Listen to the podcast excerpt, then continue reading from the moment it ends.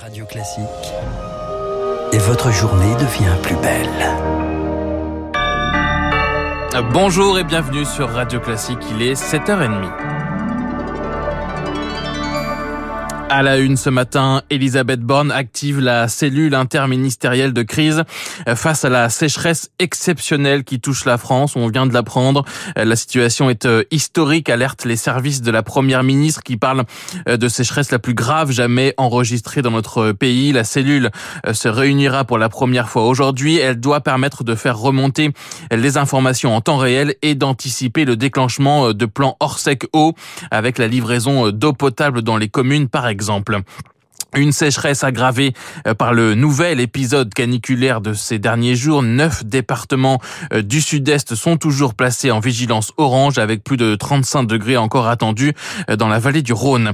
Une chaleur qui touche aussi l'eau des rivières. Résultat, EDF a décidé de faire tourner à minima un des réacteurs de sa centrale nucléaire de Golfech dans le Tarn-et-Garonne. L'eau du fleuve rejetée après avoir refroidi les réacteurs serait trop chaude pour l'environnement. Dans les Alpes de Haute-Provence, les pompiers luttent contre deux reprises de feu. À Rougon, le feu a parcouru au total plus de 600 hectares. Près de Fort-Calquier, des moyens aériens importants ont été déployés hier soir. 250 hectares ont brûlé.